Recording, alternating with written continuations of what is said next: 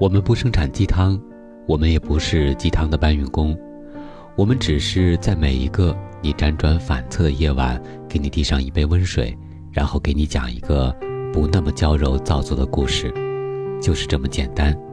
这里是每周三、周日晚九点为各位宝贝准时放送的《听男朋友说晚安》，我是你的枕边男友文超。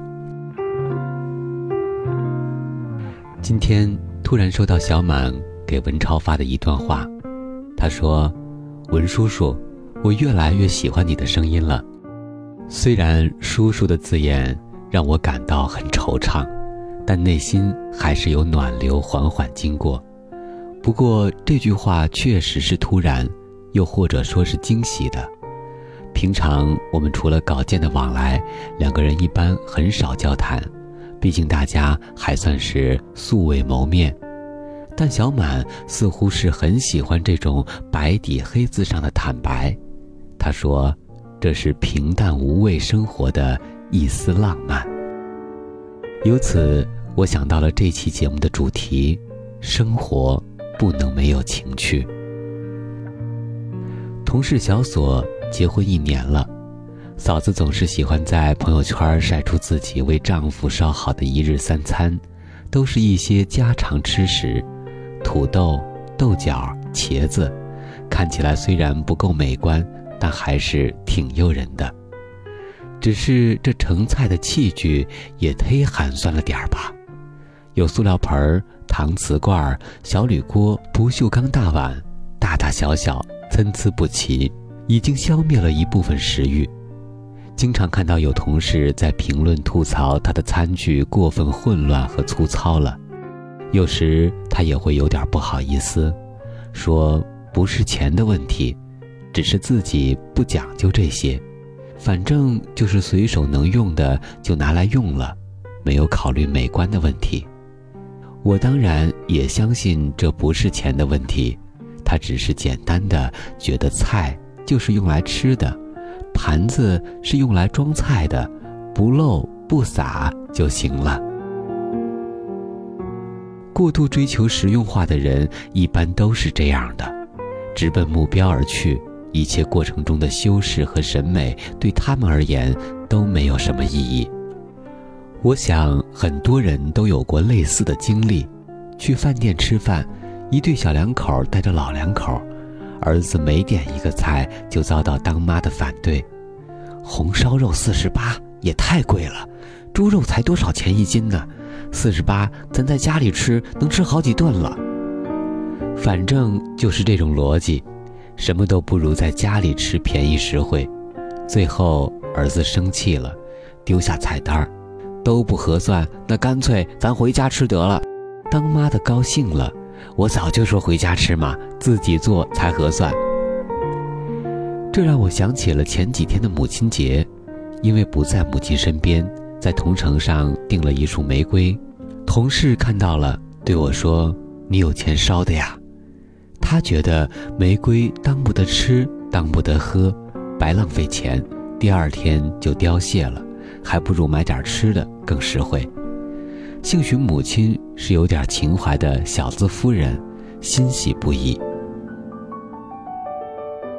记得小时候，爸爸妈妈常带我去看电影，我们一家人穿上最好看的衣服，手拉手从家里走到影院。我妈还会给妹妹戴上平时舍不得戴的玻璃发卡，两个小辫子上扎着小蝴蝶结。会把我额头的碎头发梳到后面去，在温暖的黑暗中，只有屏幕上发出来的光亮中有闪动的人影。我们屏住呼吸，强抑感动的泪水，进入一个神秘的光影世界中。到现在，我依然记得当时所看的电影的名字。这种经历锻造了我一生最初的审美情趣。现在我偶尔也会买一些花插在花瓶中，即使它们明天就凋谢了，可这一刻的美丽仍然可以愉悦我的生命。我还会时不时给妈妈一点小惊喜，那是爸爸妈妈教会我的。即使再穷再失败，也要学会偶尔脱离现实，享受一段精神世界与美有关的时光。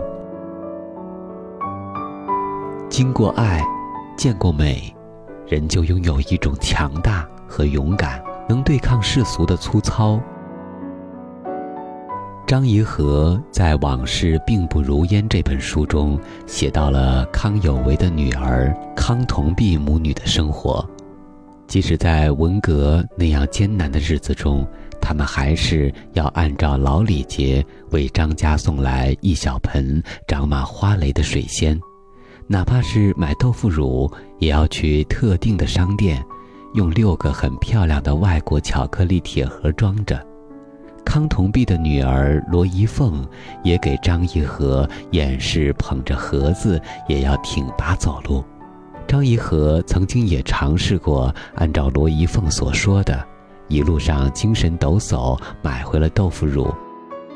他突然明白了一件事儿：原来贵族的气质就是坐消岁月于悠悠困怨之下，而生趣未失。尽其可能地保留审美的人生态度和精致的生活艺术。张怡和的父亲张伯钧与张乃器这对知己在人生中的最后一次会晤，就是在康家。张伯钧穿的是一身老旧的中式丝棉衣裤，唯恐走在街上目标太大，被人认出来惹麻烦。而张乃器穿的是洁白的西式衬衫、灰色毛衣和西装裤，外罩藏蓝呢子大衣。张颐和问他：“张伯伯，你怎么还是一副首长的样子啊？”张乃器举着烟斗对张颐和说：“这不是手掌的样子，这是人的样子。即使在政治的阴霾中。”末日的钟声已经敲响，他依然要活成人的样子，而人是什么样子呢？我想，应该是高贵的、坦荡的、真诚的、美丽的。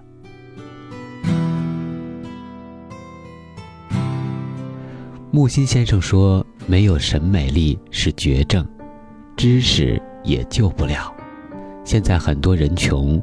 往往穷的不是物质，而是精神。没有精气神，没有恰当的审美，生活剥露出最务实、最粗俗的一面。越来越追求实用化的背后，就是越来越平庸，越来越枯萎。要想活出人的样子，就要捡起曾经被遗落的审美。别管有钱没钱。都要偶尔穿得漂漂亮亮的去公园儿，听一场音乐会，享受一次在饭店吃饭的服务。优雅是一种姿态和专注，是以精神的丰盛来对抗现实的束缚。生活需要惊喜，也需要逃离，从鸡毛蒜皮的物质世界暂时逃离到精神的天堂中。我是今晚的主播文超，感谢编辑小满，我们在此月色浓妆伴你入眠，晚安，宝贝。